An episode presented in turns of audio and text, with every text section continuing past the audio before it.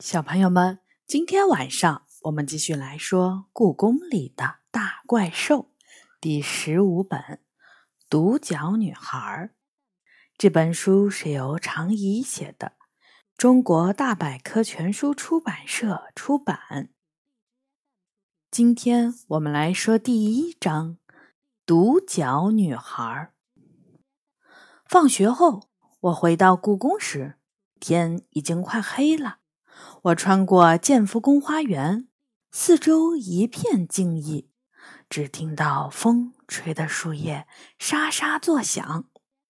我绕过延春阁，打算从旁侧的小门朝径路回西三所。就在这时，积翠亭旁边闪出一个人来，我被吓了一跳，瞪大眼睛看去。原来是一个小女孩女孩头戴一顶白色礼帽，礼帽下面露出一条长长的辫子，一直垂到腰际。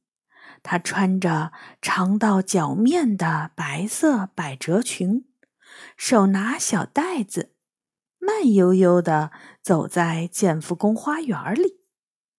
这是谁家的孩子呀？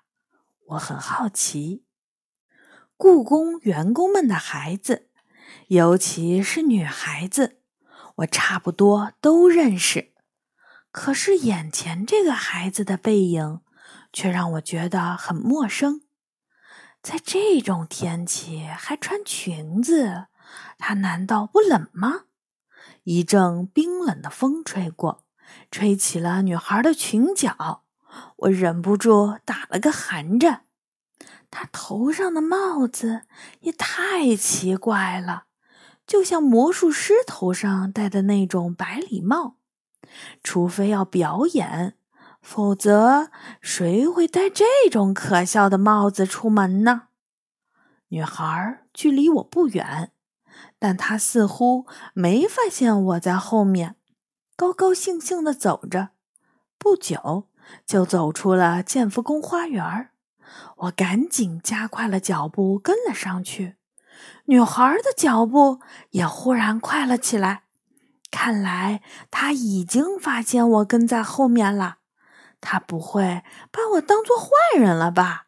我决定打个招呼：“喂，请等一等。”不知道是不是被我的声音吓到了，女孩身上。居然咔嚓咔嚓的蹦出了火花，然后扑哧一声，它在空气中消失了。我吃惊极了，紧跑了几步跟上去，可是周围连女孩的影子都没有。不知道什么时候，我已经跟着女孩跑进了长春宫的院子，阴暗的宫院里。安静极了，除了我，再没有别人。突然，我的耳边响起了一个声音：“你为什么跟着我？”我被吓了一跳，扭头朝声音传来的方向看去，只见刚才那个女孩躲在大铜缸后面，只露出了一个脑袋，眼睛直直的盯着我看。她的皮肤很白。黑眼珠大的惊人，我我只是好奇你是谁，我结结巴巴的回答：“是这样吗？”女孩上下打量着我，“那你是谁？”我叫李小雨，你呢？女孩从铜缸后面走出来，慢慢靠近我，我叫独角，独角，我忍不住笑了。你的名字真特别，我的确与众不同。女孩走到我的面前，你几岁？我快要十二岁了。你几岁啦？秘密，她开玩笑似的说。我有点不高兴，早知道我也不告诉他年龄了。你是最后的人类吗？他突然问。啊？我觉得有些莫名其妙。我当然不是最后的人类，人类到处都是。你不也是人类吗？为什么会这么问？看来是我弄错了。这里有这么多好看的房子，却连个人影都没有。我以为人类已经灭绝了。女孩眨着眼睛说：“自从最后一位皇帝离开，故宫里已经上百年没人住了。现在这里是博物馆。你要是白天来看看参观的人，就知道人类离灭绝还很远呢。离灭绝还远？你太自信了。”他笑着说。人类种族已经开始衰退了，用不了多久，我期待的时刻就会到来。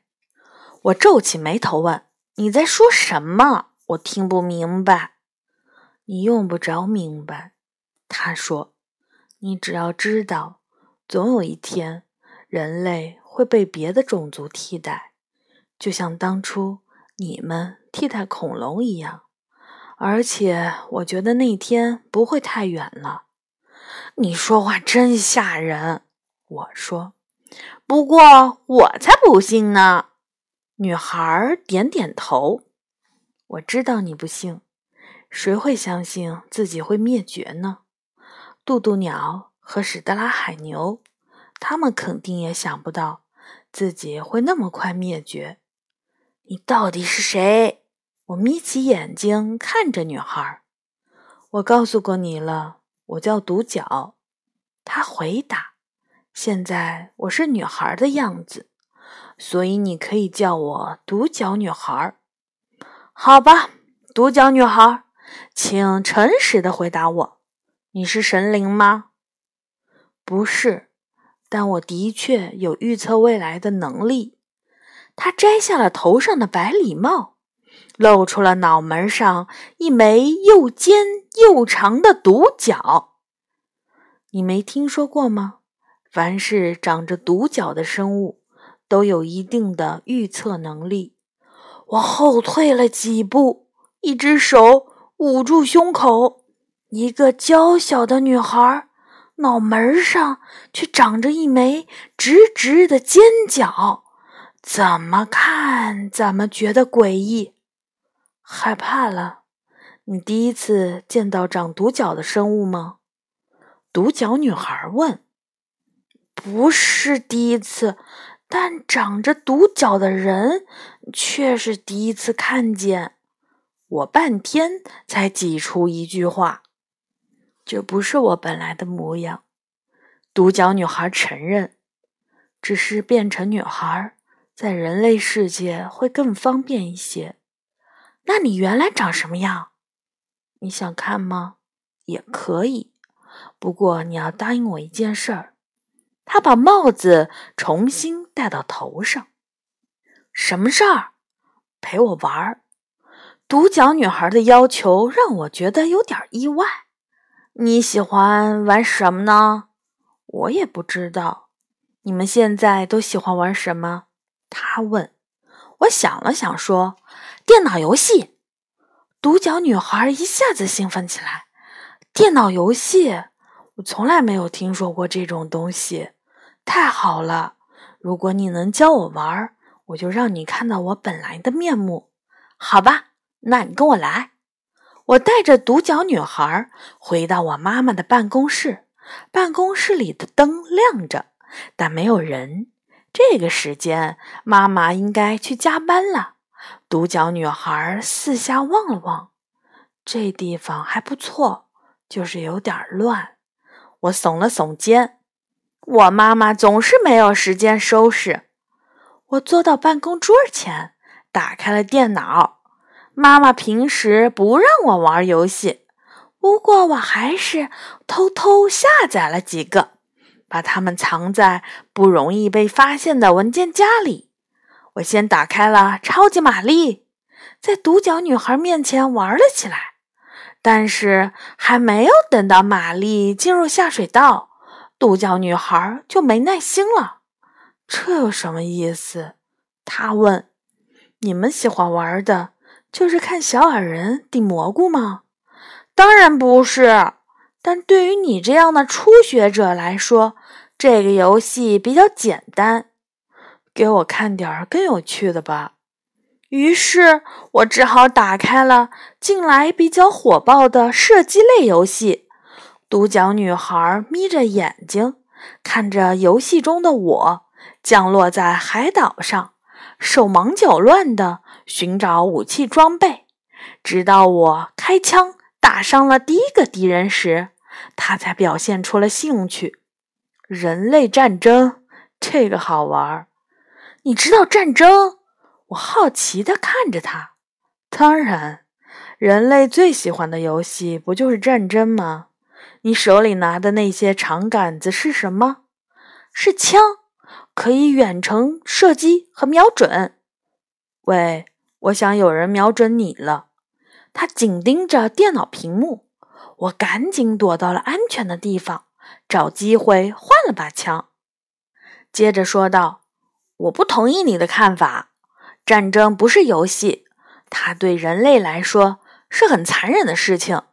大量无辜的人会在战争中死去。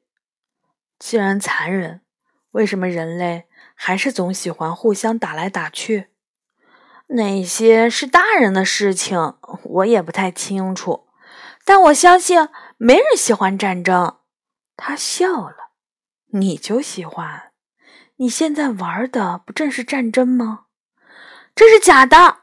我大声说：“你看到的人都是电脑程序，是假的。”我知道这些是幻象，但它一定让你觉得有趣，你才会喜欢玩这种游戏。独角女孩说。你到底还玩不玩？如果不玩，我想试试。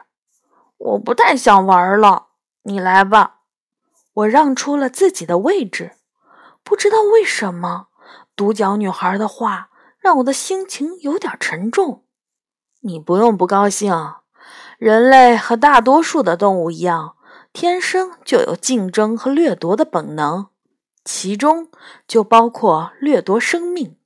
无论是其他生物的生命，还是同类的生命，这是天性，也是你们的弱点。独角女孩坐到了电脑前，接着玩我没有玩完的游戏。显然，她在射击游戏方面比我有天赋。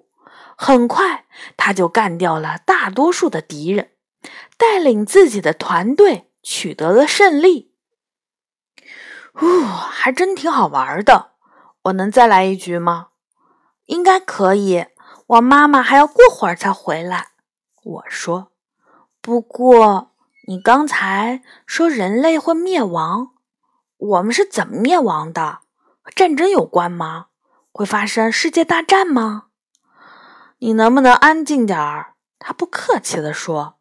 至少等我玩完这局游戏，我才能回答你的问题。独角女孩已经开始了新一局的游戏，这一次她都是自己选择和操作的。她玩的真棒，降落伞一落地就拿到了最好的装备，并且杀掉了一个敌人。她就像一个经验十足的战士，知道怎么隐藏自己，也知道怎么最快发现敌人。很快，一局游戏就结束了。而结局可想而知，他的团队又取得了胜利。电脑屏幕上，几乎所有的玩家都争先恐后的想要和他成为好友，但是他全都拒绝了。我问他为什么，他解释说：“我可不想和人类成为朋友。”你为什么这么讨厌人类？我把手盘在胸前，看着他。独角女孩苦笑了一下，和你们掠夺的本性有关。我的种族是人类格外喜欢掠夺的对象。我们本来是一个善良祥和的种族，可是人类却把我们描述成残忍的野兽，只是为了更合理的杀死我们。人类为什么要杀死你们呢？难道你们的肉很好吃？我只能想到这个可能的原因了。不，我们的肉不能吃。你们想杀死我们，是因为我们头上的独角。人类认为我们的脚有奇异的魔力，把它磨成粉末喝下去以后就可以解毒，甚至是起死回生。很久很久以前，我们的数量还很多的时候，人类中的贵族都梦想拥有我们的脚做成的酒杯。每个猎人都幻想有一天，我们能落入他们的陷阱。独角女孩深吸了一口气，接着说：“为了让我们上当，有的猎人会雇佣少女来当做诱饵，因为我们喜欢靠在少女的裙摆上入睡。我眼看着自己的同类一只只的死去。如果是你，你还会喜欢人类吗？”当然不会，我感觉到脸上在发烧。你究竟是谁？现在能让我看看你的真面目了吗？你遵守了你的诺言，我也会遵守我的诺言。独角女孩站起来，推开门，走到院子里。黑暗中，她的身上刺啦刺啦的亮起了一连串的火星。它周围的空气开始闪耀，一团浓浓的烟雾冒出，它的样子渐渐变得模糊。接着，烟雾中一只马蹄儿伸了出来，一道刺眼的亮光闪过，烟雾渐渐散开，一只淡黄色的独角兽出现在了我的面前。它黑色的眼睛紧紧地盯着我。长长的鬃毛从脖子上垂了下来，我倒吸了一口冷气。你是西方传说里的独角兽？我不知道你指的西方在哪儿。我出生在印度。独角兽大声说：“你可以仔细看看我，毕竟在中国，我应该是独一无二的。”我以为独角兽都是白色的，动画片里就是那样。而我眼前的独角兽却是淡黄色的。人类认为白色是最纯洁的颜色，而我们的颜色的确接近白色，所以人们就按照自己的理解去塑造我们。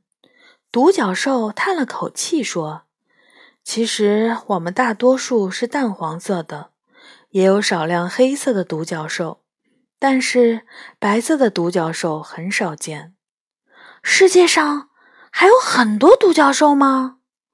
独角兽摇摇头，脚在空中画出了一条弧线，然后他说道：“不算多，很少，不过还没有灭绝。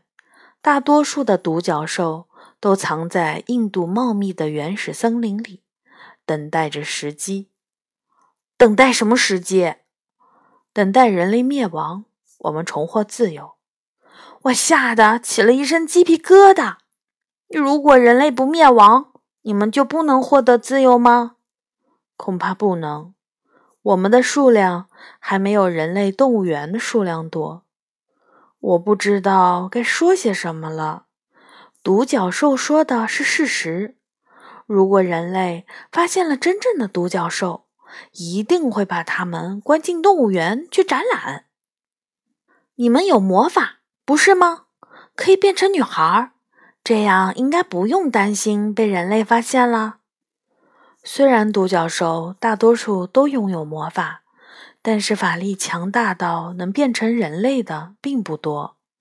独角兽说：“而且被困在一具不属于自己的身体里，算不上是自由。”独角兽转过身，在石砖地上跺了跺马蹄儿。我要走了，我预感到你妈妈就要回来了。等等，你还没有告诉我人类是怎么灭亡的。下次吧。独角兽淡黄色的皮毛渐渐被光照亮。明天这个时间，我还来找你玩电脑游戏，怎么样？明天吗？我想了想，好吧，不过别太晚了。独角兽点点头。忽然，一堆火星在他身上闪过，像无声的烟火一样四散开，只剩下一片黑暗。几秒钟以后，我妈妈推开了门，走进了院子。第二天，独角兽很准时，它又变成了独角女孩的模样。他说：“因为电脑的鼠标和键盘并不适合独角兽的蹄子，独角女孩根本没有给我坐到电脑前的机会。她用我的账号连玩了三局射击游戏，连赢了三次。”我眼看着自己在游戏中的级别蹭蹭的往上涨，真痛快！打完了第三局，他往后一靠，说：“我虽然痛恨人类，却并不杀生。这个游戏的幻象让我能够享受报仇的快感，又不伤害任何人。如果这能减少你对人类的仇恨，我愿意请你每天都来玩。”我真心实意地说：“今天是最后一次了。”独角女孩叹了一口气说：“既然人类没有灭亡，我也要回到原来的地方继续等待了。”人类到底是怎么灭亡的？我只能告诉你，人类的弱点会导致人类的灭亡。我摇摇头，完全没听懂这个答案。相当于没回答。不用担心，你应该看不到那一天。我有些不甘心。你到底是从哪里来的？你听说过一本叫《兽谱》的书吗？天啊！我脸色惨白。难道你也是从兽谱里出来的？是的。独角女孩笑了。一看到你，我就知道是谁把兽谱的封印解开了。是我闯的祸。我低下头承认。封印马上就会被修好，独角女孩说，所以我才着急回去，否则我连藏身的地方都没有了。真的？我的眼睛亮了一下。我的预测一向很准。独角女孩走出了房门，在院子里恢复了独角兽的模样，压力消失，我终于可以平静地欣赏眼前的怪兽。我第一次注意到，独角兽确实非常美丽。好的，小朋友们，这一章呢就结束了。下一次我们会来说第二章《梨花的惊奇发现》。小朋友们，晚安。